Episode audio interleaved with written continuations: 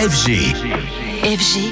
DJ Radio. Anthony, bonjour. Alors toi, ce matin, tu viens nous parler de concerts au cinéma. Et oui, nouveau filon trouvé par certains artistes et leurs équipes pour montrer leur show à encore plus de fans à travers le monde. Et qui de mieux comme exemple totalement frappant que la méga star qui dégomme record après record, Taylor Swift. It's me.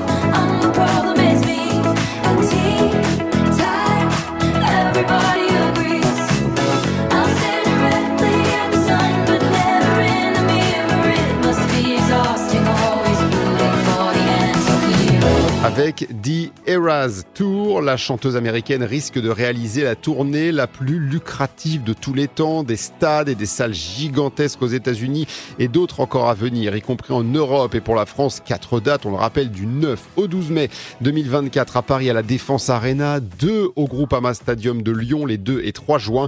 Mais l'événement pour Taylor Swift, c'est d'abord à partir de ce vendredi 13 octobre, le film de son concert géant près de Los Angeles devant plus de 70 000 spectateurs est projeté dans 8500 cinémas à travers le monde, y compris en France à partir d'aujourd'hui. Prix du billet 19 euros pour un film de plus de 2h45 de show et c'est un carton assuré. Les préventes ont dépassé les 100 millions de dollars. En France, ce n'est pas Taylor Swift qui veut, en tout cas.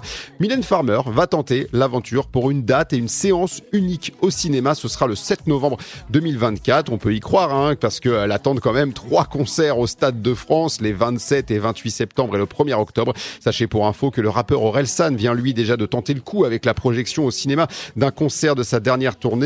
Et alors, pour un DJ, alors il faudra en attendre encore. Et puis, cela dit, plus qu'un concert, un set de DJ, ça se vit essentiellement physiquement en live, en direct. En revanche, on rappelle que Laurent Garnier a fait l'objet d'un film documentaire Off the Record projeté au cinéma. Et pour info, sachez que ce docu est disponible gratuitement euh, sur arte.tv jusqu'au 27 janvier.